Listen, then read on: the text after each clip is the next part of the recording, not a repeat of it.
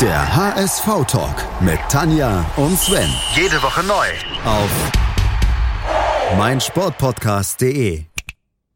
Moin, hallo und herzlich willkommen zum HSV-Talk auf mein Sportpodcast. Mein Name ist Sven Schulze und an meiner Seite ist wie immer die Tanja. Hallo Tanja. Moin Sven.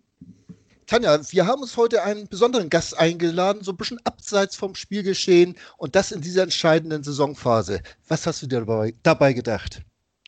Ich dachte mir, wenn schon die Fans ausgesperrt sind, dann können wir ja trotzdem mal über die Fanbetreuung reden und haben deswegen haben wir uns den Cornelius Göbel eingeladen.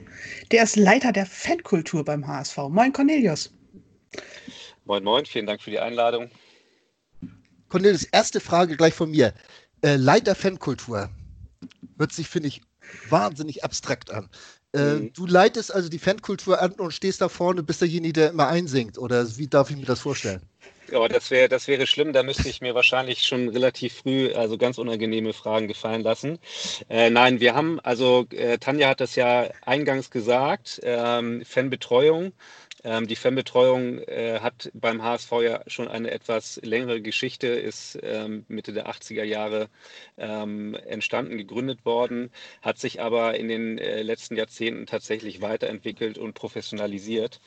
Und ähm, wir sind der Meinung, dass der Begriff Fanbetreuung nicht mehr so ganz ähm, zeitgemäß ist ähm, sondern dass die Arbeit, die wir ähm, äh, da jeden Tag umsetzen, tatsächlich ähm, sehr viel professionellen und strategischen Umgang mit ganz vielschichtigen Herausforderungen äh, beinhaltet. Und ähm, dass dem sozusagen der Begriff Fanbetreuung nicht mehr so ganz gerecht wird. Und wir haben uns lange ähm, damit auseinandergesetzt, wie man sozusagen den Bereich jetzt auch äh, nennen könnte, beziehungsweise was sozusagen auch alle Bereiche so ein bisschen beschreibt, weil wir sprechen ja von, äh, ich spreche mal so von fünf Säulen. Wir haben einmal die Spieltagsorganisation, wir haben einmal die, den Bereich Prävention, wo wir uns viel mit Antirassismusarbeit auseinandersetzen. Wir haben den Bereich Inklusion, wir haben den Bereich Fanclubs und wir haben grundsätzlich auch ganz viele Beratungskontexte.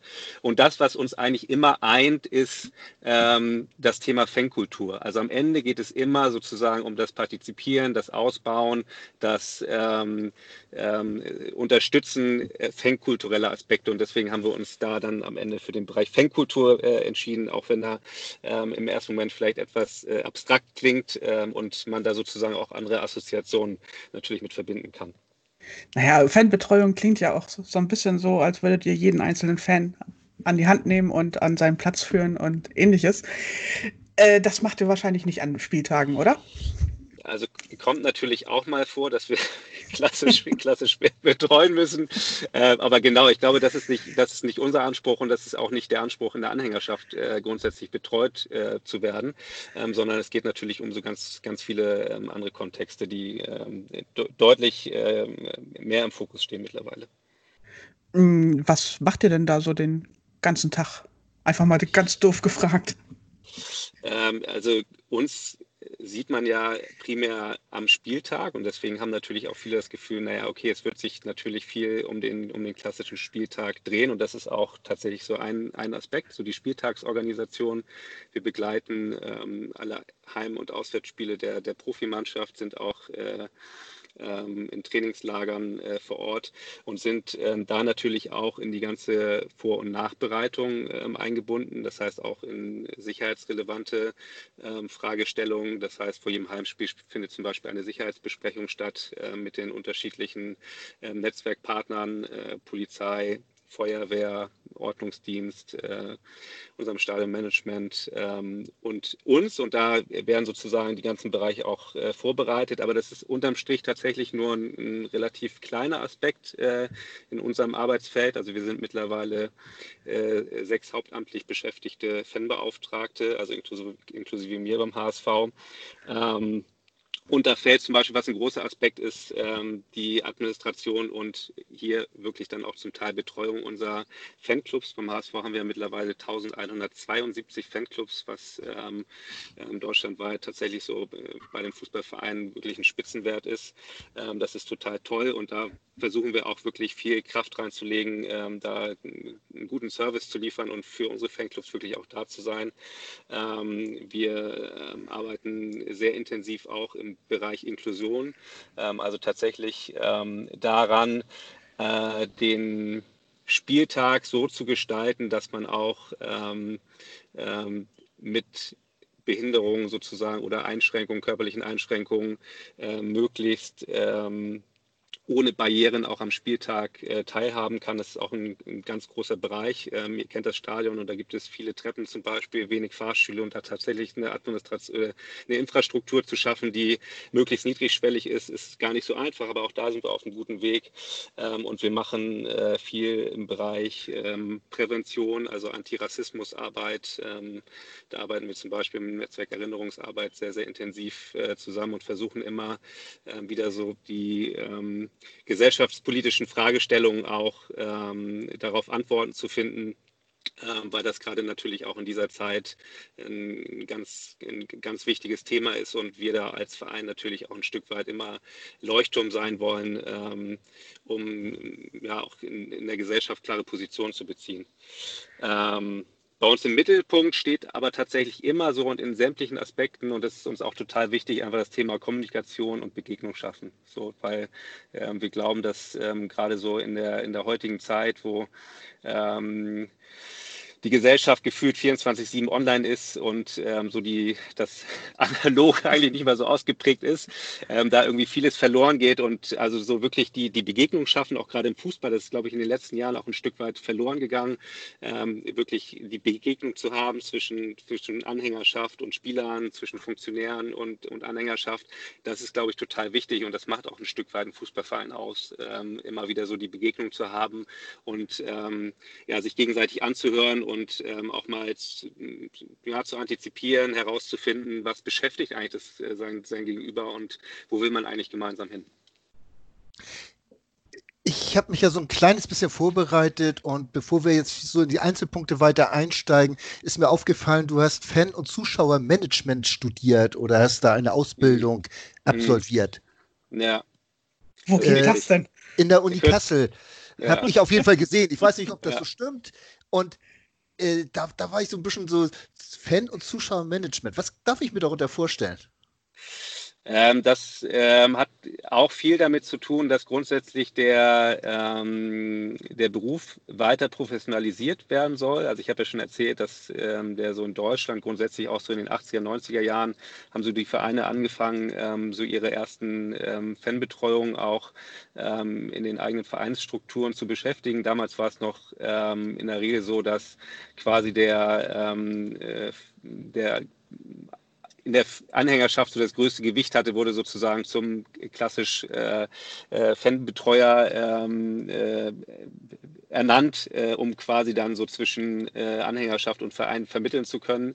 Ähm, und da hat sich sozusagen das äh, Berufsbild immer weiterentwickelt und mittlerweile so weit entwickelt, dass ähm, auch gewisse ähm, Institutionen hierbei federführend die Deutsche Fußballliga gesagt hat, okay, uns ist der Bereich einfach so wichtig, dass wir ähm, da ähm, auch mittlerweile einen richtig gezielten Studiengang ähm, anbieten wollen, um das ganze Berufsfeld noch weiter zu schärfen, weil es ist eben aktuell noch kein klassischer ähm, Ausbildungsberuf. Also ich habe ja auch ähm, äh, Sozialpädagogik studiert. Ähm, das heißt, wenn du jetzt äh, nach, der, nach der Schule überlegst, was möchte ich eigentlich machen, ich möchte äh, meinetwegen äh, Fanbeauftragter werden, dann gibt es jetzt keine Ausbildungsschulen oder Studiengänge, wo du es jetzt klassisch studieren kannst. Und ähm, da könnte es aber irgendwann, glaube ich, hingehen, weil es ja auch äh, ganz andere ähm, äh, Lebenswelten noch gibt, wo grundsätzlich auch, wo es grundsätzlich auch so ein Zuschauermanagement geben kann.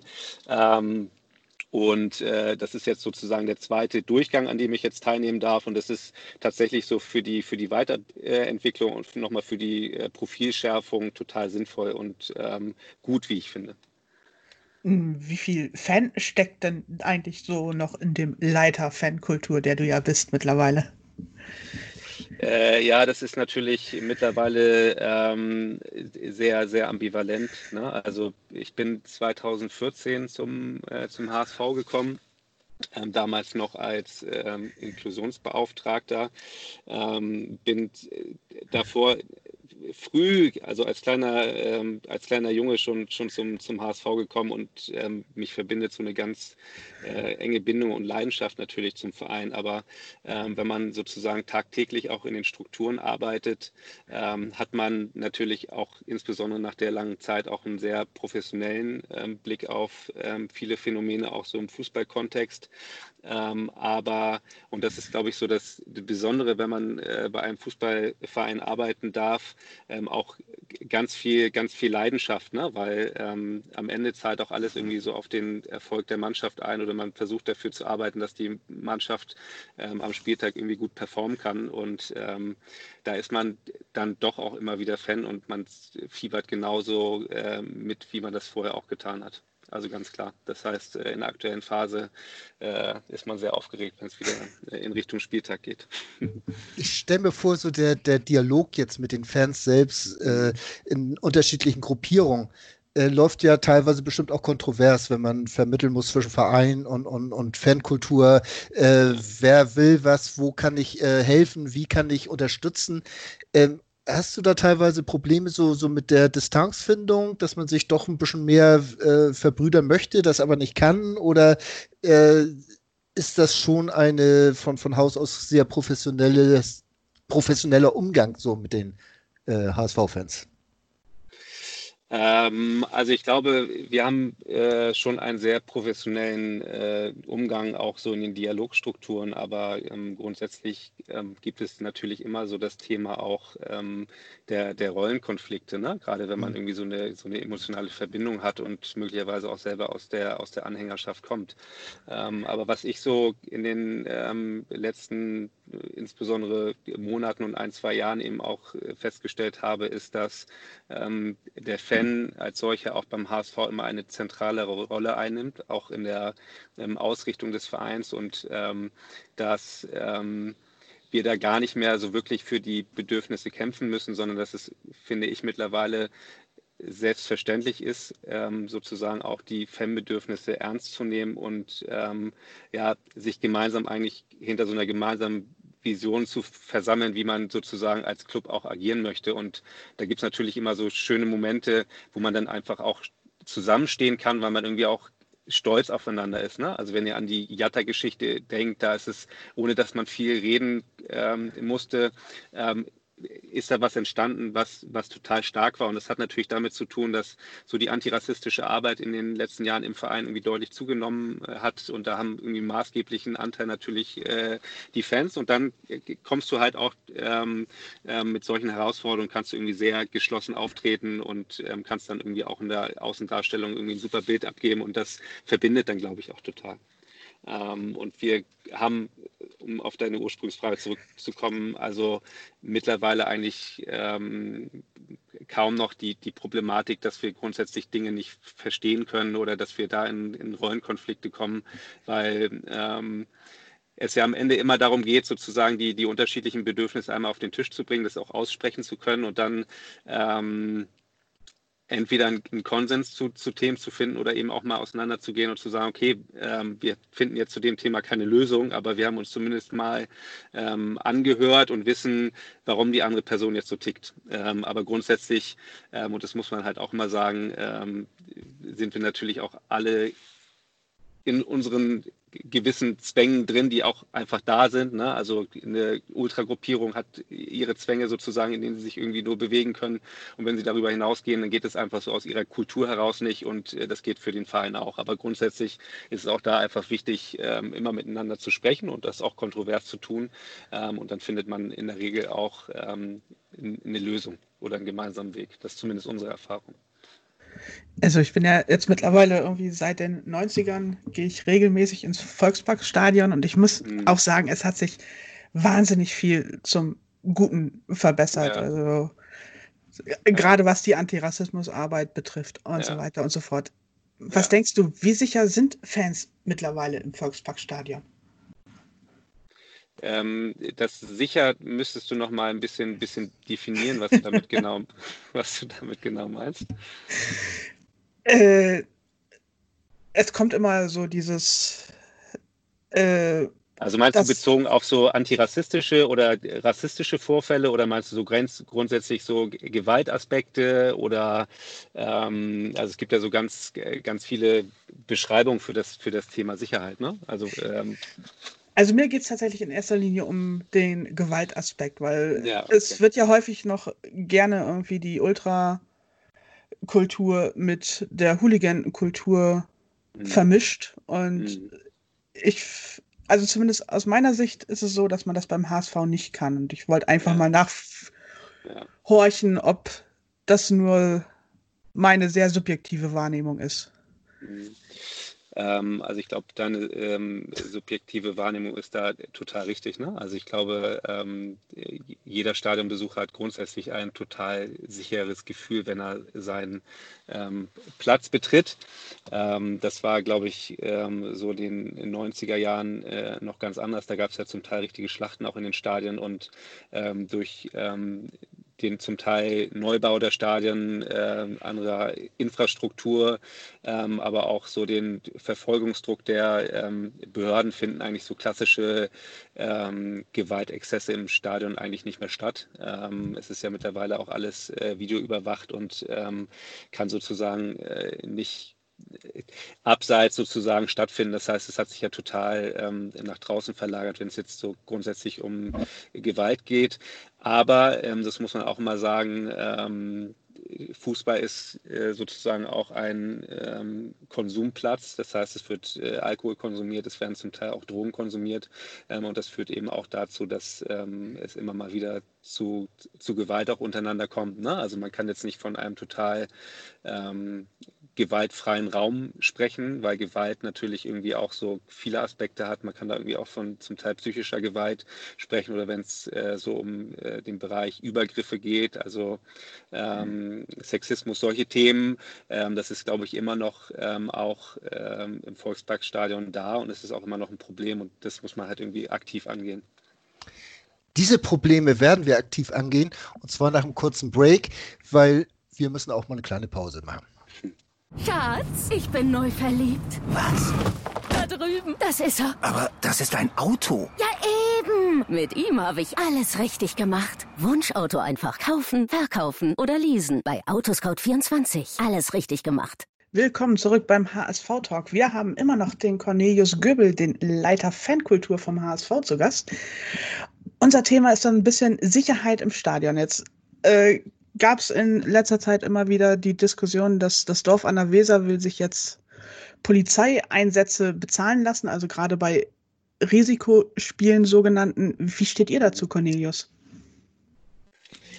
Naja, grundsätzlich ähm, wäre das natürlich für äh, uns als Verein ein Problem, weil ähm, wir da ja auch nicht über einen kleinen Betrag sprechen, sondern also wenn wir jetzt beim Beispiel in Bremen bleiben, das sind ja wirklich ähm, äh, hohe Summen, die da sozusagen gefordert sind. Und ähm, deswegen haben wir da auch eine sehr klare Haltung, ähm, die sagt, dass ähm, sozusagen das Umlagern auf den Verein eigentlich ähm, nicht sinnhaft ist und eigentlich auch nicht ähm, sein kann, weil es ja sozusagen auch in, ähm, in anderen Kontexten Großveranstaltungen gibt, wo es eben auch nicht so ist. Ähm, ich glaube, so die gesamte Fußballbranche ähm, ist, wenn man sich so den Steuersatz ähm, anschaut, der da irgendwie jahr, äh, jährlich gezahlt wird, ähm, an, an Bund und Länder sozusagen eh schon ähm, ähm, sehr, sehr, sehr gefordert und ähm, deswegen versuchen wir da natürlich äh, Mittel, Mittel und Lösungen zu finden, dem auch ein Stück weit aus dem Weg zu gehen. Ähm, aktuell habe ich auch das Gefühl, dass ähm, insbesondere natürlich auch durch die ähm, Corona-Situation äh, sich das, das Themenfeld zumindest ein bisschen beruhigt hat. Wenn wir nochmal auf das, was du vorhin gesagt hast, vor dem Break äh, zurückkommen wollen, ähm, wo du dich auch erkundigt hast, Sicherheit inwiefern. Mhm. Äh, wenn wir das Thema Rassismus nochmal aufgreifen wollen, was ja auch uns sehr am Herzen liegt, äh, Siehst du da eine weitere Entwicklung, äh, das zum, zum Besseren hin? Also wir müssen nicht darüber reden, dass das äh, im Fußball sich einiges gewandelt hat, wie ja auch schon äh, gesellschaftlich. Und äh, siehst du da einen weiteren äh, äh, Flow in diese Richtung oder stagniert da irgendwas? Also ähm, grundsätzlich ähm, glaube ich schon, dass ähm, wir es als Verein immer besser hinbekommen, gemeinsam mit der Anhängerschaft auch ähm, für gewisse Grundwerte zu stehen und für diese auch ähm, einzustehen. Ähm, wir haben vorhin ja über das Thema Ultras gesprochen und auch unsere Ultras haben daran, glaube ich, maßgeblichen Anteil, dass wir sozusagen gewisse Phänomene auch im Stadion gerade nicht mehr ähm, sehen bzw. direkt spüren. Äh, immer mal wieder so in kleinen Aspekten, aber es ist grundsätzlich, wenn man so noch in die 90er, Anfang 2000er schaut, deutlich, deutlich besser geworden. Aber, das muss man auch immer sagen, auch wenn es so ein bisschen abgedroschen klingt, ähm, Stadion ist immer auch ein Brennglas der, der Gesellschaft. Das heißt, ähm, das, was sozusagen die Gesellschaft grundsätzlich beschäftigt, ähm, also ähm, politische Radikalisierung in Richtung ähm, AfD, das finden wir natürlich auch sozusagen äh, im Stadion und das sozusagen noch deutlich ausgeprägter, weil das Ganze eben in so einem, ähm, man steht sehr, sehr eng zusammen und da ähm, sagt man dann auch mal schneller das eine oder andere. Ähm, und ähm, ich glaube, die, die rechten Strukturen sind grundsätzlich auch immer da. Man, man, man schafft es nie, sie sozusagen komplett auszuschließen. Und deswegen ähm, ist uns auch wichtig, ähm, da so eine klare Sprache zu haben oder so eine klare Haltung zu haben, weil ähm, man darf gar nicht sozusagen die Möglichkeit geben, dass ähm, so rechte Strukturen, ähm, rechte Bewegungen überhaupt wieder ein Stück weit auch Einfluss bekommen können. Ähm, gibt andere Vereine da, also Borussia Dortmund hatte vor ein paar Jahren da auch ähm, tatsächlich ähm, und immer noch zum Teil einfach große Probleme auf der Tribüne in Hannover ist es auch ähnlich. Ähm, und da muss man einfach ähm, total aufpassen und ähm, als, als Verein und als Anhängerschaft auch eine ganz klare und ähm, aktive Haltung haben. Ne? Und das haben wir, glaube ich, im Fall Jatta total positiv gezeigt. Ähm, man muss nur aufpassen, dass das Ganze nicht so aus einem Art, so nicht zufällig passiert, sondern dass es wirklich tatsächlich immer sehr, sehr bewusste Entscheidungen sind. Ähm, und ich glaube, wir sind mittlerweile deutlich besser geworden, da auch ähm, äh, gemeinsam mit unserer Anhängerschaft irgendwie bewusste Entscheidungen zu treffen und so einen Grundkonsens zu haben, hinter dem sich irgendwie auch alle versammeln können. Nichtsdestotrotz, das sage ich auch immer wieder, also so Punkte wie Sexismus, ähm, das ist immer noch ein, ein Problem, auch bei uns im Volksparkstadion. Ähm, und dafür wollen wir natürlich ähm, auch weiterhin einstehen, das mm. zu ändern. Ne? Ja. das wollen wir so verstanden. Wichtig, ja, wichtig. Ja. Äh, schon eine wichtige Rolle bei dem Ganzen spielt ja auch tatsächlich die Ultrakultur, die ja. so eigentlich den Wandel mit angestoßen hat. Mhm. Äh, jetzt hat der HSV Anfang des Jahres nochmal den Vorstoß gewagt und einfach mal einen Versuch gestartet, Pyro legal im Stadion abzufackeln. Mhm. Äh, war das einfach jetzt so ein Schritt hin zu den Ultras, um zu sagen, hier, ihr habt in den letzten Jahren gute Arbeit gehandelt, gemacht, wie können wir euch denn entgegenkommen oder wie kam es zu dieser Entwicklung? Also ähm, ich glaube, das war tatsächlich die, die logische Konsequenz aus dem Dialog, den wir miteinander geführt haben. Ähm, das habe ich ja eingangs auch betont, dass uns ähm, Kommunikation und so das Thema Begegnung total wichtig ist. Und ähm, gerade wenn wir sozusagen mit an, unserer Anhängerschaft sprechen, das geht jetzt nicht für primär für die Ultras, sondern das gilt für alle Teile der Anhängerschaft, wollen wir das möglichst auf ähm, Augenhöhe tun und uns gegenseitig auch ernst nehmen. Und wenn man sozusagen die Ultrakultur ähm, ernst nimmt, dann stellt man relativ schnell fest, dass ähm, das Thema Pyrotechnik ein ganz, ganz elementares ist, ähm, für die Ultrakultur einfach ein ganz wichtiges und zentrales Stilmittel ist.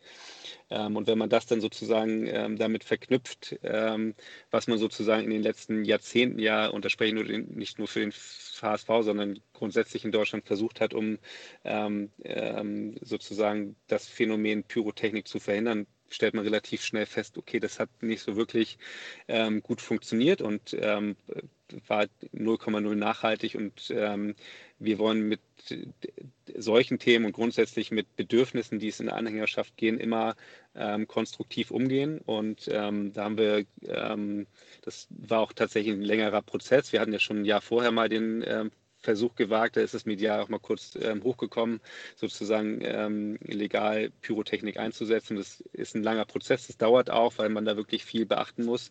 Ähm, aber gegen Karlsruhe haben wir es dann tatsächlich ähm, im Dialog und ähm, ähm, alle gemeinsam geschafft, sozusagen da auch ja, Pyrotechnik äh, legal einzusetzen. Und das war, glaube ich, so für, für, die, für die Anhängerschaft und für uns als Verein ein starkes, starkes Statement, auch mit Phänomenen, Phänomenen in der Gesellschaft mal, mal anders äh, umzugehen und da wirklich auch ähm, konstruktive Ansätze zu finden. Und es ist, es ist mal ein anderer Umgang. Ob das dann der richtige Umgang ist, darüber kann man sozusagen streiten. Und da gibt es, glaube ich, auch ganz unterschiedliche Perspektiven drauf. Aber es ist zumindest mal eine andere Option gewesen. Hast du da auch äh, von Verbandsseite äh, Reaktion auf diese Aktion, wie sie durchgeführt wurde, äh, bekommen? Oder ist das nur stillschweigend hingenommen worden? Ähm, also. Raus damit! Ja, ja, ja, das ist klar. Das ist klar. Naja, also ähm, ich glaube, im Vorfeld wurde so die ganze Pyro-Aktion ja durchaus kontrovers begleitet. Man muss aber sagen, durchaus wohlwollend, auch medial. Ähm, und ähm, ich glaube, sozusagen, was für uns gut war am Ende, ist die Tatsache, dass ähm, eigentlich äh, am Ende niemand wusste, dass diese ähm, diese Rauchtöpfe eingebettet in eine Choreografie ähm, sozusagen stattgefunden hat. Ähm, und sozusagen man ja medial im Vorfeld dachte, da stehen jetzt irgendwie zehn Hansel vorne, die einen Rauchtopf hochhalten und das sieht wahrscheinlich am Ende total komisch aus.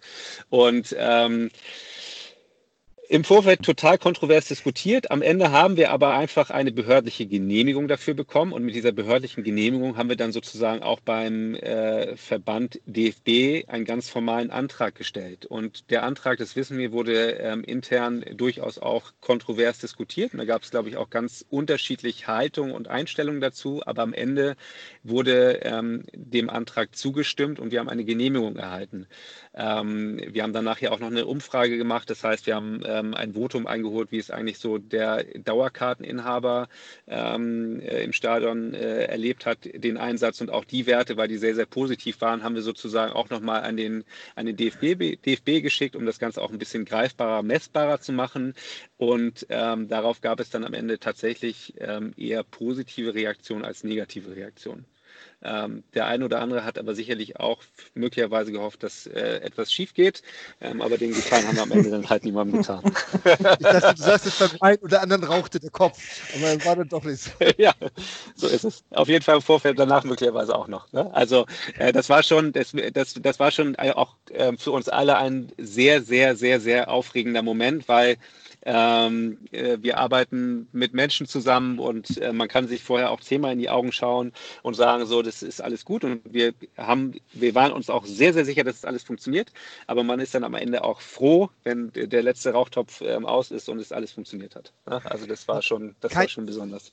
Und keine anderen Feuerwerkskörper dazu ge äh, geknallt haben. Exakt. Muss man ja auch noch exakt. dazu sagen. Ne? Das ja, das war, das war super. Also es, und es sah ja am Ende, und das ist auch, finde ich, so, dass ähm, das ja auch dann entscheidend für eine, für eine gute Aktion ist, sah einfach auch noch gut aus. Ne? Also ähm, sowas, äh, äh also du bekommst für so eine Aktion ja auch nur äh, Verständnis und ähm, Anerkennung, wenn es am Ende auch ähm, gut aussieht und ähm, tatsächlich auch noch in die ursprüngliche Richtung geht. Ne? Also es darf jetzt auch nicht total künstlich aussehen, ähm, weil da natürlich, und das muss man ehrlicherweise sagen, dann natürlich irgendwie auch Aspekte dabei sind, die grundsätzlich vielleicht auch ähm, eher gegen so eine rebellische ähm, Subkultur sprechen. Ne? Also dieses äh, man, macht, man macht Pyrotechnik an, wann man möchte, man lässt sich da nichts vorschreiben. Ähm, das sind, ähm, das war natürlich alles schon äh, vom Timing alles sehr, sehr genau abgesteckt, aber das musst du eben tun, wenn du dich langsam dem, ähm, dem Thema nähern möchtest oder einer Lösung.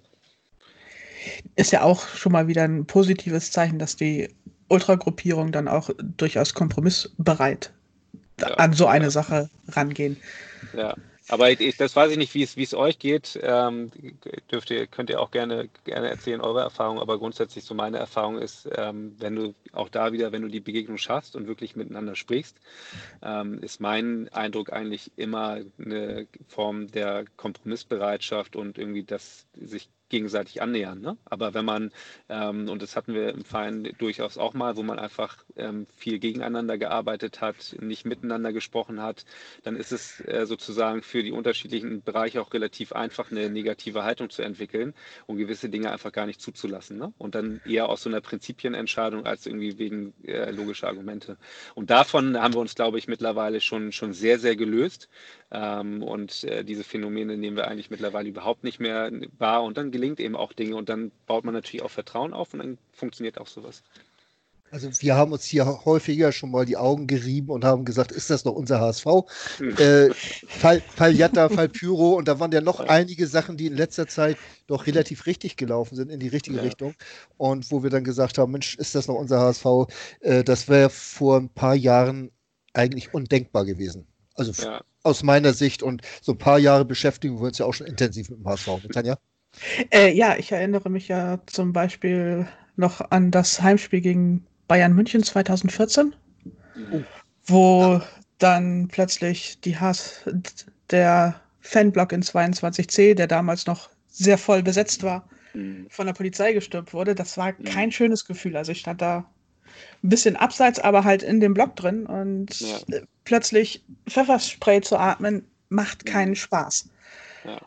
Und insofern ist mir das sehr viel lieber, wenn man da aufeinander zugeht, wenn man die Kommunikation untereinander sucht, wenn man auch mal die andere Seite hört und versucht, irgendwelche Kompromisse einzugehen. Ja, man muss, glaube ich, auch, und das ist auch wichtig, man muss manchmal auch gewisse ähm, Tatsachen aushalten ne? und auch gewisse Zustände aushalten. Ne? Und das finde ich so ein ganz gutes Beispiel, ähm, ähm, wie sozusagen damals auch der, und das muss man einfach in der Form ganz klar sagen, der Sicherheitsapparat einfach völlig überreagiert hat. Ja. Ähm, und ähm, wenn wir nochmal über das Thema auch Sicherheit sprechen, dann ist das natürlich auch etwas, was ähm, jedem Stadionbesucher auch ein hohes Maß an Unsicherheit gibt. Ne? Also so ein martialisches Auftreten. Ähm, also Pfeffer war ja äh, drüben auf der Süd quasi noch zu, zu riechen und zu, zu spüren. Und das vermittelt jetzt auch kein, keine, keine Form der Sicherheit. Ne? Und da sprechen wir am Ende, haben wir über ein Spruchband gesprochen, ähm, wo es immer sozusagen auch um ja, ausloten geht, ob es jetzt wirklich gerechtfertigt ist, deswegen ähm, da so einzugreifen. Ne? Und das ist eben, das ist eben dann auch sozusagen die Konfrontation zwischen so zwei unterschiedlichen Welten. Auf der einen so die, die Subkultur ähm, und auf der anderen Seite irgendwie so Sicherheitsbehörde, aber auch Verein. Und das ist immer sich so annähern und dann auch gucken und abwägen, so worüber reden, reden wir jetzt eigentlich am Ende und kann man nicht solche Phänomene auch möglicherweise nachträglich anders lösen. Ne? Aber das war, glaube ich, zu der Zeit einfach grundsätzlich ähm, noch ein, ein, anderes Verhältnis auch zueinander. Schön, dass es hoffentlich so schnell nicht wieder zu solchen Vorfällen kommt. Ist gut, momentan muss man auch dazu sagen, man kann zu Pyro dem illegalen Pyro stehen, wie man will, gibt es davon abgesehen ja relativ wenig Anlass irgendwo, wenn man so ein Stadion besucht, irgendwo äh, stark aufzutreten als Sicherheitsapparat. Also so ist mein Empfinden. Äh, ja, das ist ja, also ja, was man, glaube ich, in dem Aspekt auch nochmal sagen muss, ähm, das ist ja, also unser Stadion ist ja grundsätzlich schon ein Geschenk, was wir haben. Ne? Also wir haben vorne am Spielfeldrand haben wir keine Zäune. Man kann sich im Stadion wirklich frei bewegen. Ähm, und ähm, da ist natürlich auch jeder Stadionbesucher für verantwortlich, dass sozusagen das, was wir aktuell vorfinden, auch behalten können. Und ich glaube, das haben auch, das haben auch die meisten begriffen, dass du durch, ähm, wir haben von über ähm, körperliche Gewalt gesprochen, über irgendwie den massiven Einsatz von Pyrotechnik und all das, was man sozusagen da machen kann, um ähm, das auch zu gefährden, findet nicht statt, weil, glaube ich, auch alle ein Stück weit wertschätzen können, was wir aktuell haben. Und das ist eben, glaube ich, total viel wert, dass man auch ein Stadion hat, in dem man sich frei bewegen kann. Ne? Also in der, unserer Abstiegssaison, da hatten wir auf einmal irgendwie Zäune an den Seiten, Zäune vorne und das ist einfach kein, kein gutes Gefühl und sorgt am Ende eben auch nicht für Sicherheit. Ne? Also das ist, glaube ich, ähm, schon schön, sich frei bewegen zu können, aber man muss auch sozusagen sich dann an gegebene Regeln halten, um das irgendwie auch beibehalten zu können, weil das ist schon, glaube ich, auch besonders den Zustand, den wir haben. Die Zäune fand ich vor allen Dingen nervig, weil ich dann in 26a noch schlechter sehen konnte. Ja, ja. Weil die plötzlich ja. im Weg waren. Ich habe schon ja, einen großen Sven ja. vor mir und dann auch noch Zäune. Das war fies. ja, das verstehe ich. Das verstehe Aber es ist schön, dass du dich über die Zäune beschwerst und nicht über den großen Sven. nee, den will ich behalten. Gut. Sagt das nicht meine Frau. Gut, ähm, jetzt äh, diese, diese Pyro-Aktion gegen den KSC. Ist da so auf der Agenda, dass das nochmal wiederholt wird? Äh, dürfen wir uns zur Wiedereröffnung des Stadions, also für die Zuschauer selbstverständlich, äh, über das, das Aussperren sprechen wir gleich noch, äh, auf irgendwas Besonderes freuen? Ist da schon wieder irgendwas geplant oder äh, äh, liegt das erstmal wie so vieles anderes auch in diesen Zeiten auf Eis? Also ähm, ehrlicherweise liegt es ähm, aktuell auf Eis, weil ja noch gar nicht absehbar ist, ähm, wann überhaupt wieder mit Zuschauern gespielt werden kann. Aber ähm, ich sage mal, vor Corona, ähm, wir haben eine sehr quirlige und engagierte Fanszene, die sich ja in Sachen ähm, Choreografien auch immer wieder die deutschen Dinge ausdenken. und da ist natürlich auch die Weiterentwicklung von äh, einem möglichen Einsatz Pyrotechnik äh, ein Thema gewesen, ohne da wirklich schon konkret werden zu können, mhm. ähm, weil wir sozusagen ja auch das, ähm, ähm, was wir gegen Karlsruhe eingesetzt haben, im Netzwerk erstmal reflektieren wollten und auch mussten, da sozusagen auch erstmal äh, abzuklopfen, wie ist eigentlich die Haltung dazu. Und auch die Fanszene brauchte, glaube ich, selber, ähm, und ich glaube, das ist immer noch nicht bedingt auch durch Corona abgeschlossen, muss dazu natürlich erstmal auch eine Haltung entwickeln. Ne? Also ist die Form des Einsatzes auch wirklich etwas, womit wir uns grundsätzlich identifizieren können können? Wollen wir sozusagen den Weg auch weitergehen oder ist es etwas, was wir möglicherweise auch gar nicht so gut finden, es aber mal ausprobiert haben? Und ich glaube, in diesem Prozess befinden wir uns noch gerade. Ähm, wenn sozusagen alle Beteiligten am Ende das Gefühl haben, okay, das ist jetzt wirklich eine gute Sache und wir können uns das weiter vorstellen, dann werden wir da sicherlich auch den, den nächsten Schritt gehen.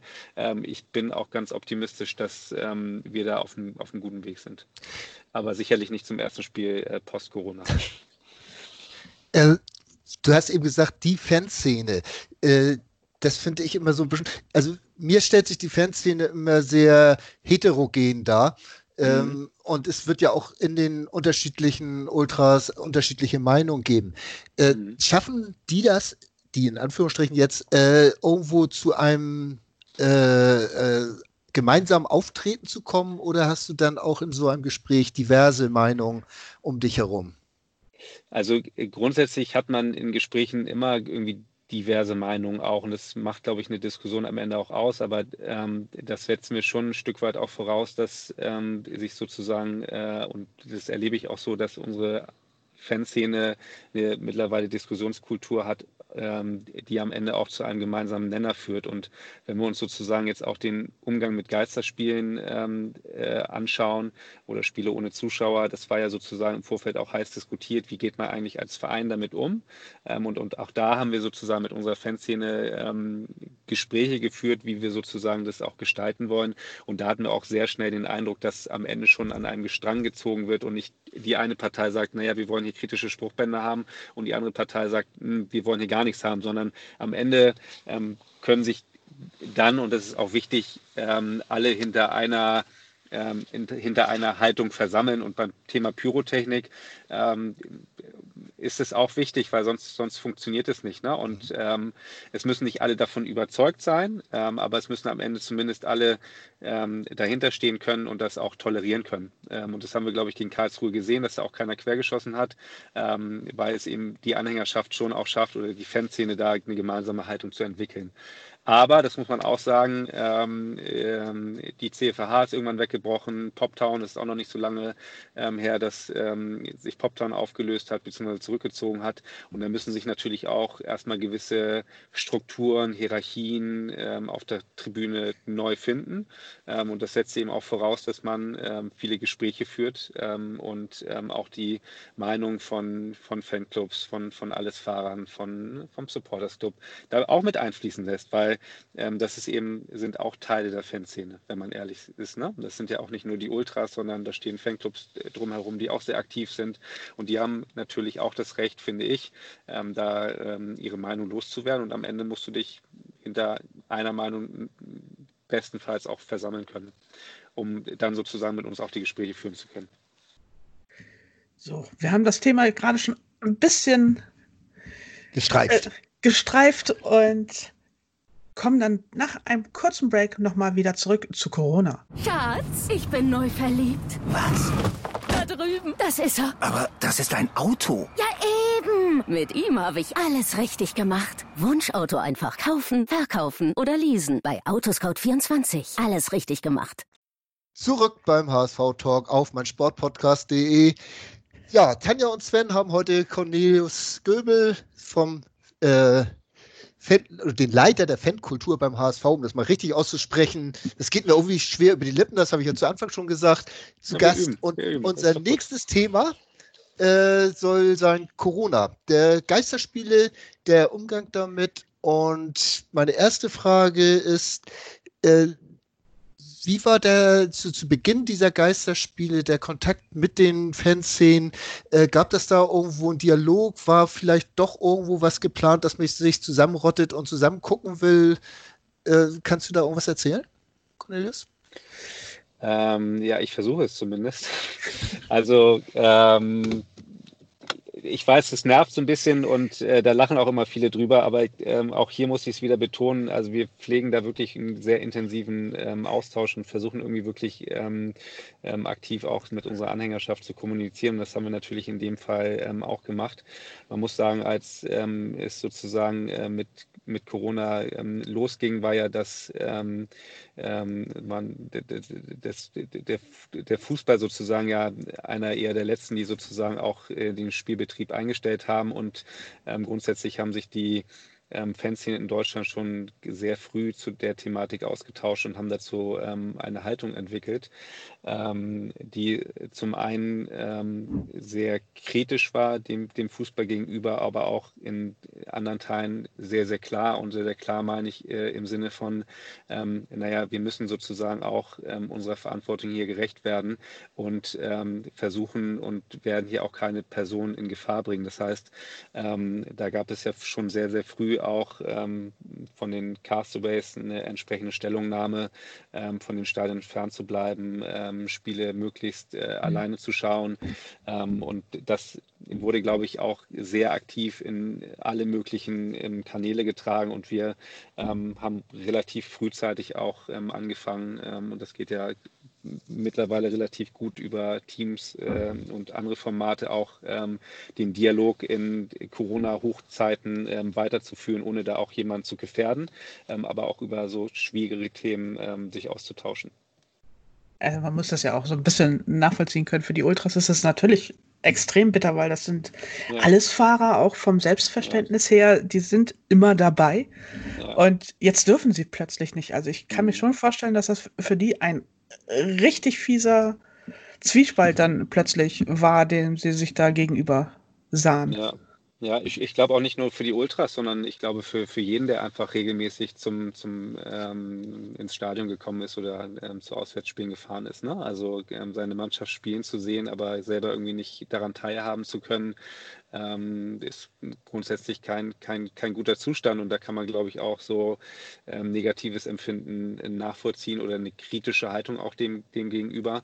Ähm, und ich glaube, auch da muss man, das muss man sich anhören und muss miteinander sprechen und auch ähm, natürlich Begründung finden, ähm, warum man eben der Meinung ist, dass der Spielbetrieb auch fortgesetzt werden sollte, Schrägstrich muss. Ne? Und ähm, ich glaube, es gibt für, für sozusagen alle Argumentationen auch äh, immer, immer gute Gründe. Ähm, man muss äh, das Ganze dann ausloten und am Ende, ähm, und das haben wir, glaube ich, als ähm, äh, gemeinsam alle ganz gut geschafft, da auch einen Weg zu gehen, ähm, der eben überhaupt nicht versucht, den, wenn Spiele schon stattfinden, den Fan ersetzen zu wollen.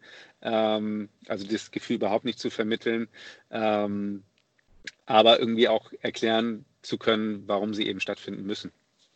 Insbesondere aus Sicht der Fußballvereine man muss sich auch immer jetzt aus Fansicht überlegen, dass da ja wesentlich mehr als äh, zugehört, als ein Fußballspiel gemeinsam zu erleben. Ja. Das sind die ganzen sozialen Kontakte, die äh, ja. man pflegt auf Auswärtsreise, aber auch bei Heimspielen. Wir vermissen unsere Stadioncrew auch und mhm. äh, haben das auch schon mehrmals zum Ausdruck gebracht. Ist aber so, es geht momentan nicht anders. Was mich so ein bisschen überrascht, und da würde ich deine Einschätzung, Cornelius, nochmal gerne zu hören, äh, dieser äh, doch sehr äh, vernünftige Umgang bundesweit äh, mit Corona. Das ist wirklich, ich habe äh, mir ist so kein größerer Fall bekannt, wo sich Leute zusammengerottet hätten, irgendwo im Rahmen des Fußballs äh, irgendwo dummes Zeug gemacht hätten. Ähm, das wundert mich doch sehr. Da habe ich eigentlich nicht, oder das habe ich nicht zu hoffen gewagt. Ich weiß nicht, hm. wie geht es dir dabei persönlich?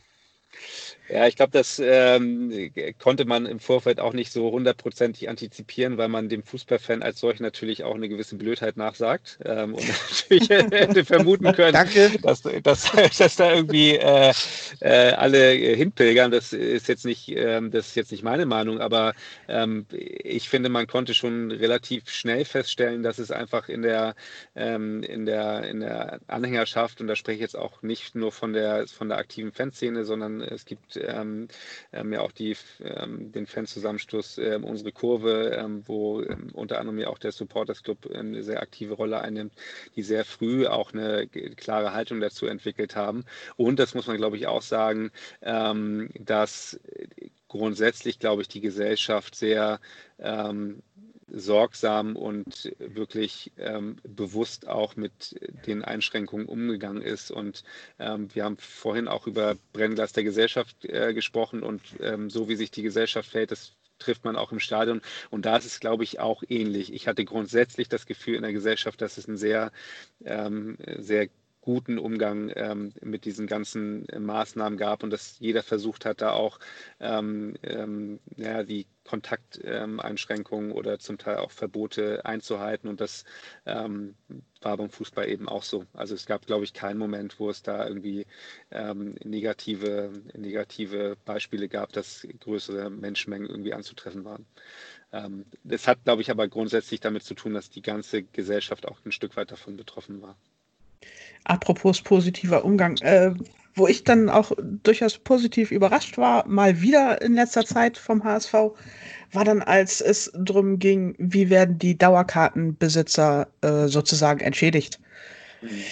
Äh, die Lösung, die der HSV da gefunden hat, die fand ich sehr gut. Also man hatte die Möglichkeit, sich einmal die kompletten anteilig die Tickets erstatten zu lassen, ohne große Probleme Grüße nach Schalke.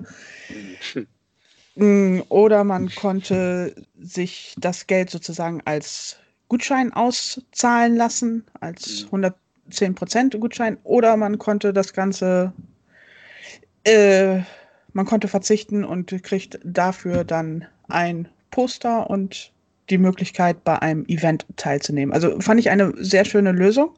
Mhm. Äh, wurde das so bei euch intern irgendwie ausgemacht oder habt ihr das auch mit der Fanszene irgendwie abgesprochen oder wie lief da der Dialog?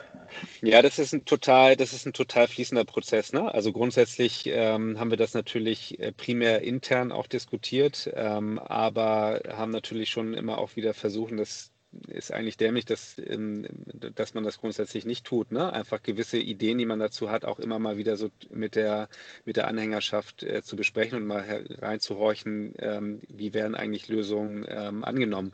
Und grundsätzlich muss man bei dem Ansatz einfach sagen, ähm, es war uns total wichtig, auch die Möglichkeit gegeben, äh, zu, zu, geben, äh, das Geld unkompliziert zurückzubekommen, weil ähm, natürlich von den Corona ähm, äh, von der Corona-Situation nicht nur der Fußball betroffen war, sondern auch grundsätzlich die, die gesamte Gesellschaft. Und ähm, es eben dazu auch dazu geführt hat, dass vielleicht auch ein Dauerkarten, Stehplatzinhaber, wo man vielleicht sagt, naja, die ein paar Spiele, es wird jetzt ja gar nicht der große Anteil sein, ähm, aber durch die eigene negative Situation bedingt durch Corona ähm, eben auch jemand möglicherweise auf das Geld angewiesen war. Deswegen musste das schon sehr, sehr unkompliziert äh, passieren. Und damit einfach versucht, einen möglichst bunten Blumenstrauß ähm, anzubieten anzubieten, weil wir auch relativ früh gemerkt haben, dass es ähm, auch innerhalb der ähm, Anhängerschaften, das ist, äh, finde ich, auch so ähm, etwas Besonderes beim HSV, irgendwie das Bedürfnis gab, ähm, ähm, das Geld nicht zurückzubekommen sondern es ähm, sozusagen dem äh, im, im, Verein zu lassen. Und wir haben dann gesagt, dass ähm, das natürlich nicht irgendwie in Spielergehälter fließen darf, das Geld, sondern ähm, dann am Ende irgendwie in die, in die Infrastruktur, die Stadioninfrastruktur, ähm, von der am Ende auch jeder etwas hat. Also insbesondere der Dauerkarteninhaber, der ja auch ähm, alle zwei Wochen bestenfalls im, im Stadion ist. So. Und äh, die Poster und äh, das kleine Event dazu ist auch wieder so ein kleiner Begegnungsaspekt, ähm, dass man äh, da dann, äh, wenn wir es dann auch wieder dürfen, irgendwie zusammenkommen können und das dann auch nochmal ein Stück weit zelebrieren können. Ne? Also das, ähm, also diesen, diesen tollen Umgang auch und das auch ein Stück weit wertschätzen können. Kann Zeichen, Achso. Wahrscheinlich, weil wir gerade die gleiche Frage stellen. Ja. Zeichnet sich denn schon ungefähr ab, äh, wie viele Dauerkartenbesitzer verzichten auf das Geld oder gibt es da noch gar keine Erhebung? Ja, da gibt es, äh, da gibt es schon Erhebungen, aber die Frage hättet ihr mir wahrscheinlich schon im Vorfeld einmal zuspielen müssen, damit ich sie jetzt so richtig seriös sagen kann. Also unser Leiter Ticketing würde mir wahrscheinlich richtig auf die Pfoten hauen, wenn ich jetzt hier irgendwas raushaue. Deswegen kann ich es nicht sagen, aber es war auf jeden Fall, ähm, so viel weiß ich, ähm, es haben durchaus schon, äh, hat ein großer Anteil auch ähm, darauf verzichtet, das Geld zurückzubekommen. Das kann man schon sagen. Äh, bei den Einzeltickets, was ich so mitbekommen habe, war das ja auch ähnlich, ne? Dass, dass doch schon sehr viele gesagt hatten, wir, wir, wir spenden das Geld, ne? Oder, ja. oder ja. lassen, ja. wie du das so schön ausgesagt, äh, ausgedrückt hast, lassen das Geld im Verein. Ja, absolut. absolut. Ähm, und das ist, glaube ich, auch, ähm, wenn du es nicht so, also ich glaube, ähm, damit hat ja äh, in der Situation jetzt auch nicht unbedingt jeder gerechnet, dass wir ähm, also jetzt nicht die größten finanziellen Probleme hatten äh, in der, in der Corona-Situation. Das heißt, wir sind eben auch gar nicht in die Situation wie manch anderer Verein gekommen, sozusagen da auch ähm, äh, gewisse Mechanismen ähm, auszulösen, weil rein rechtlich gesehen musst du das Geld eben auch erst, ich glaube, im Jahr 2022 zurückerstatten. Ähm, das mussten wir eben alles nicht. Und ich glaube, wenn du da nicht so in dieser Drucksituation bist und grundsätzlich auch das Bedürfnis hast, ähm, da einen kulanten und guten Umgang zu finden, weil dir einfach der Fan wichtig ist und du für dich identifiziert hast, dass die Anhängerschaft einfach ein zentrales Thema ist und dass es immer darum geht, irgendwie ähm, eine gute Bindung zu haben und sozusagen äh, den, den Fan und unsere Anhänger nicht zu verprellen, lag es auf der Hand, das einfach so zu machen. Und das ist ja das Besondere auch beim HSV, dass es eine unglaublich hohe Hilfsbereitschaft gibt. Ähm, es gab ja auch noch die ähm, HSV für Hamburg-Aktion, wo insgesamt, glaube ich, am Ende 23.000 Euro gespendet wurden für elf Institutionen, die ähm, sich angemeldet haben. Also es ist schon, das ist schon ein besonderes Merkmal, glaube ich, auch so der ähm, HSV-Anhängerschaft. Und wenn man den Sidekick jetzt mal machen darf, wo es jetzt gerade nicht unser Thema ist, muss man auch sagen, äh, man, man, hat ja diese ganzen Finanzentwicklungen in der HSV EG, AG immer so ein bisschen skeptisch begleitet, äh, weil ja auch in den letzten Jahrzehnten eigentlich sehr viel schiefgelaufen ist. Ähm, diese Krise äh, scheint uns ja jetzt zu zeigen, dass da doch nicht alles verkehrt gemacht wird. Möchte ich bloß mal so gesagt haben. Das äh, kann man, glaube ich, so stehen lassen, ja, in der Tat. Ja. In der Tat. Man muss Ist aber bei, Achso, ja? Äh, äh, man muss aber auch da immer, immer wieder sagen, also das tat uns als Verein natürlich schon auch ähm, weh, ne? Also ähm, die Spiele ohne Klar. Zuschauer, also, also am Ende, äh, ja, es hat uns, es hat uns nicht, es hat uns jetzt nicht in der Form aktuell richtig, richtig doll massiv getroffen, aber ähm, auf der Einnahmenseite steht am Ende schon viel mehr als auf der Ausgabenseite und ähm, es ist immer noch nicht absehbar, wann wirklich auch wieder ähm, mit Zuschauern gespielt werden darf. Ähm, also es ist grundsätzlich auch immer noch ein Problem und wir wissen eben auch noch nicht, wann es sozusagen unter in Anführungsstrichen normalen Voraussetzungen weitergeht. Das heißt, ähm, so etwas kann sich ja durchaus dann auch noch ähm, kritisch entwickeln. Das kann man gerade noch nicht sagen. Ähm, aber ich glaube, ähm, das, was du ja auch meinst, ist, dass wir, dass es schon positiv ist, dass wir nicht gleich von Anfang an da in den größten Schwierigkeiten waren. Und das man muss nicht war, immer der Erste nicht, sein. Man muss nicht äh, immer exakt, äh, exakt, exakt.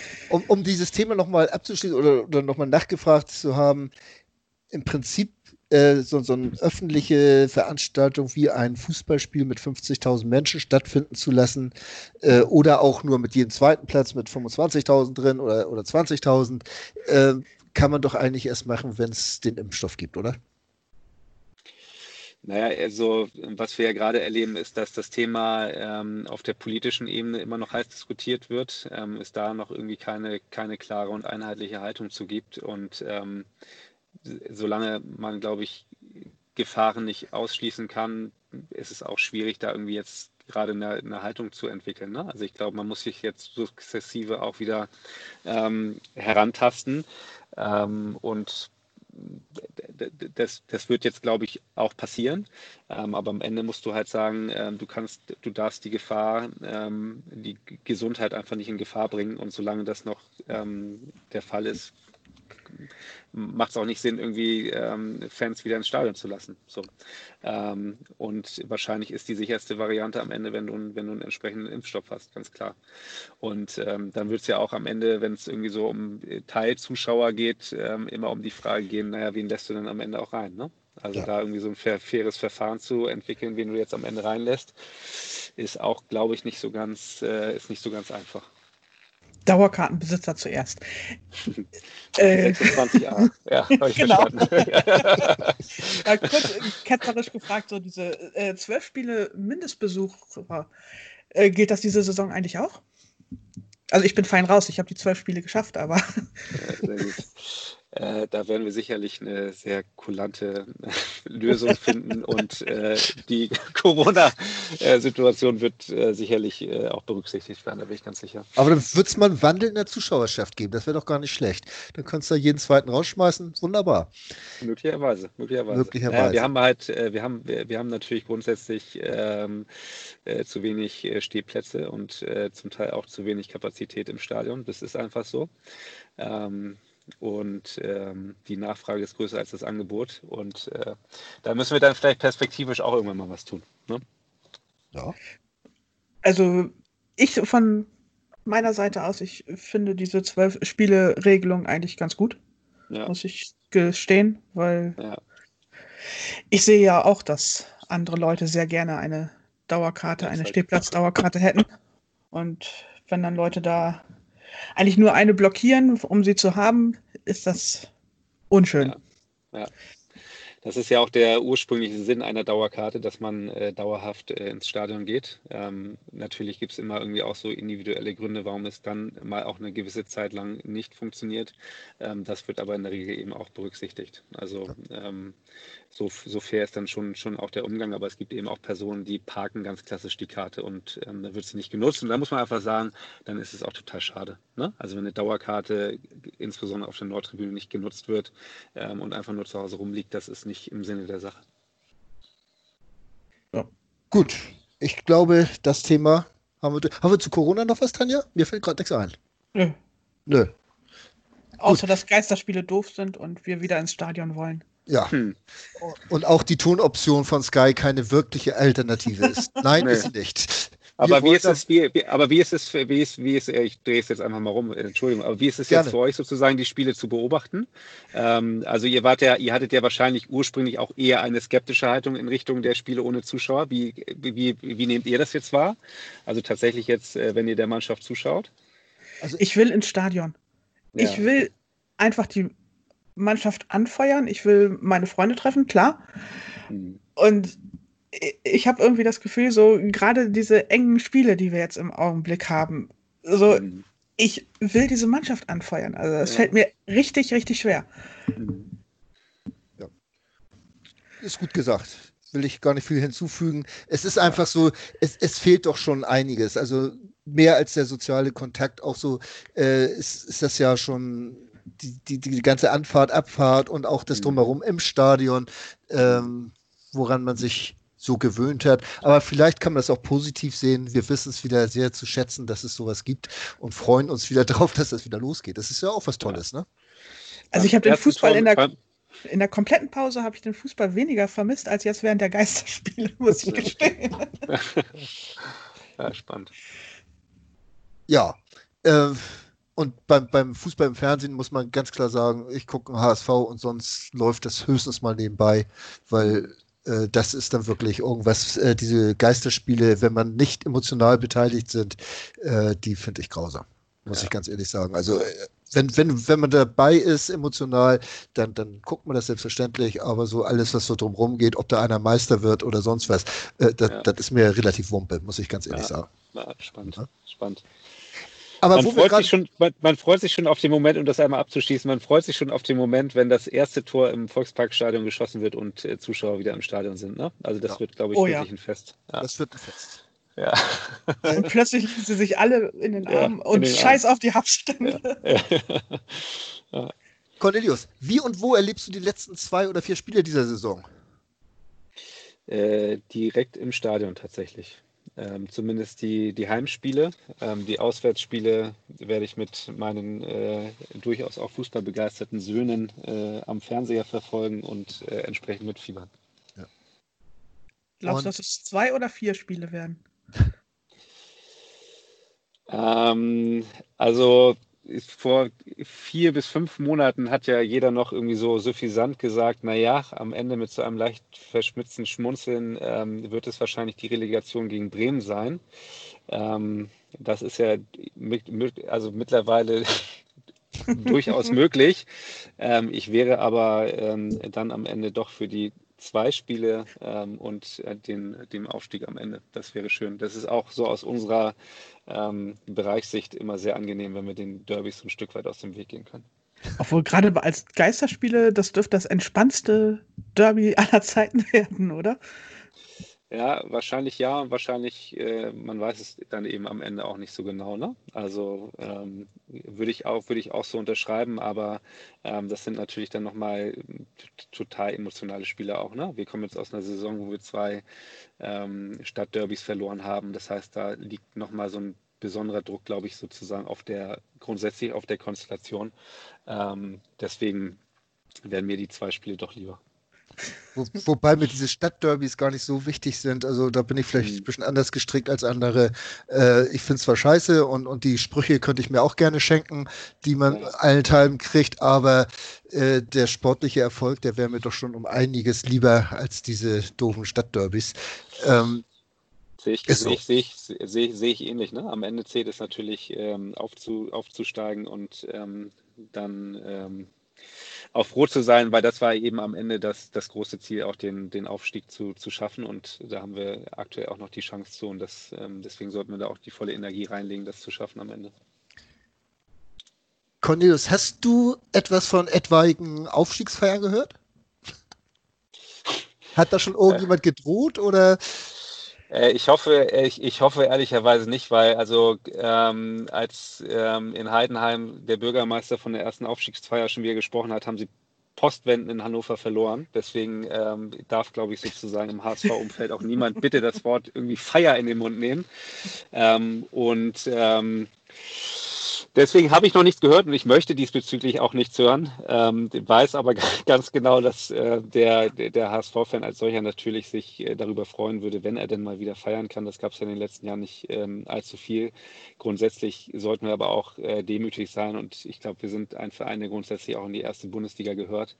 Ähm, und ähm, ein Aufstieg ähm, ist schön, da freuen wir uns drüber, aber dann müssen wir auch relativ schnell wieder konzentriert weiterarbeiten, ne? weil ähm, es ist jetzt auch nicht ja, so. Es, äh, es, da gehören wir einfach hin. Punkt. Ja. Äh, Nochmal äh, eine andere Frage. So als mhm. Fan finde ich ja die zweite Liga sehr kuschelig. Mhm. Äh, ist das als Fanbetreuer auch so? Oder sind die Absprachen da irgendwie anders, weniger intensiv oder so als in der ersten Liga? Also ich muss sagen, so die erste und zweite Bundesliga ist ähm, sehr, sehr professionell aufgestellt, auch äh, im Bereich der ähm, Fanbeauftragten. Der ersten Bundesliga ist wirklich, also das ist von der Qualität, also da gibt es nichts irgendwie zu kritisieren und das ist in der zweiten Liga auch noch so. Ähm, wo es manchmal ein bisschen schwieriger ist, ist tatsächlich so klassisch erste Pokalrunde, wenn man beim ähm, ähm, äh, niedrigklassigen Verein spielt, ähm, weil es da einfach nicht diese Strukturen gibt. Ne? Und da ist es dann, da ist es dann schwierig. Ähm, aber in der zweiten Bundesliga ist die ähm, Zusammenarbeit äh, total professionell und von der von der Zusammenstellung der, der Vereine natürlich auch total attraktiv. Ne? Also viele Traditionsvereine, viele Vereine, die grundsätzlich auch eine ähm, spannende Anhängerschaft haben. Also das ist schon, das ist schon in Ordnung. Aber am Ende ähm, wollen wir, glaube ich, alle in der ersten Liga spielen. Gibt es eigentlich schon eine offizielle Fanfreundschaft mit Sandhausen oder hat sich das erstmal? Ja, ich glaube, da, ich, ich, glaube, da hat natürlich Sandhausen auch so ein bisschen, wollte die Gunst der Stunde nutzen, äh, mit uns da irgendwie auch eine Fanfreundschaft ähm, einzugehen. Die haben das natürlich auch geschickt gemacht beim ersten Spiel. Ähm, Einfach mal Freibier. Getränkebons zu verteilen. Es war alles schon sehr, sehr in Ordnung und ähm, äh, Diekmeyer hat natürlich da auch eine Menge äh, für getan. Aber wenn man dann wirklich ehrlich ist, ähm, gibt es natürlich, glaube ich, das ist so mein Empfinden, äh, keine Fanfreundschaft zwischen äh, Sandhausen und uns. Ähm, aber, und das ist, glaube ich, ähm, auch ein Merkmal des Standorts, da gibt es einfach eine sehr, sehr große und hohe Gastfreundschaft und das ist glaube ich, so im äh, Fußballkontext auch etwas Schönes. Ne? Einfach mal wohin zu fahren, wo man einfach auch ähm, äh, willkommen geheißen wird. Ähm, und ähm, da haben wir ja sozusagen auch andere Standorte schon gehabt, wenn man nach Magdeburg fährt oder Dresden, da ist es dann schon ein bisschen anders, muss man sagen. Ja. ja? War, eine, also war eine tolle Reise. So das erste Mal Sandhausen, muss ich auch sagen, war ja, großartig. Ja. Ja, das, das, ist, das ist schön so und äh, am Ende weiß man nie, was daraus auch entstehen kann. Ne? Ähm, aber ich glaube, grundsätzlich ist so das Thema Fanfreundschaften ist auch gerade nicht mehr so, ähm, so aktiv, wie es grundsätzlich mal war. Ne? Zu den Rangers gibt es noch irgendwie ähm, gute Kontakte. Kopenhagen ist, glaube ich, auch viel so in der aktiven Fanszene zum VfB Lübeck. Hannover ist schon weniger geworden. Bielefeld, glaube ich, auch so. Ähm, Sandhausen, würde ich sagen, nein. Ja, professionelles Verhalten. Ich würde sagen, das haben wir heute geschafft mit ein bisschen Persönlichkeit dabei. Ich fand das ein sehr, sehr spannendes Gespräch. Herzlichen Dank für deine Zeit, Cornelius. Und ja, Tanja, wenn du nichts mehr hast, ich, ich moderiere jetzt hier einfach so frech ab, aber. Genau, also ich, ich würde auch einfach nur nochmal Cornelius danken wollen, dass er einfach seinen Feierabend hier mal zur Verfügung stellt und uns unsere Neugier ein bisschen stillt. Dankeschön. Gerne. Vielen, vielen Dank für das Gespräch. Es war äh, wirklich sehr, sehr nett. Ich komme immer gerne wieder. Wir nehmen dich beim Wort. Genau. Und ja, und ich hoffe auch, ihr kommt wieder beim nächsten HSV-Talk hier auf meinem Sport-Podcast. Bis dahin, tschüss und nur der HSV. Nur der HSV. Schatz, ich bin neu verliebt. Was? Drüben. Das ist er. Aber das ist ein Auto. Ja, eben. Mit ihm habe ich alles richtig gemacht. Wunschauto einfach kaufen, verkaufen oder leasen. Bei Autoscout24. Alles richtig gemacht. Der HSV-Talk mit Tanja und Sven. Jede Woche neu. Auf meinsportpodcast.de. Schatz, ich bin neu verliebt. Was? Da drüben. Das ist er. Aber das ist ein Auto. Ja, eben. Mit ihm habe ich alles richtig gemacht. Wunschauto einfach kaufen, verkaufen oder leasen. Bei Autoscout24. Alles richtig gemacht.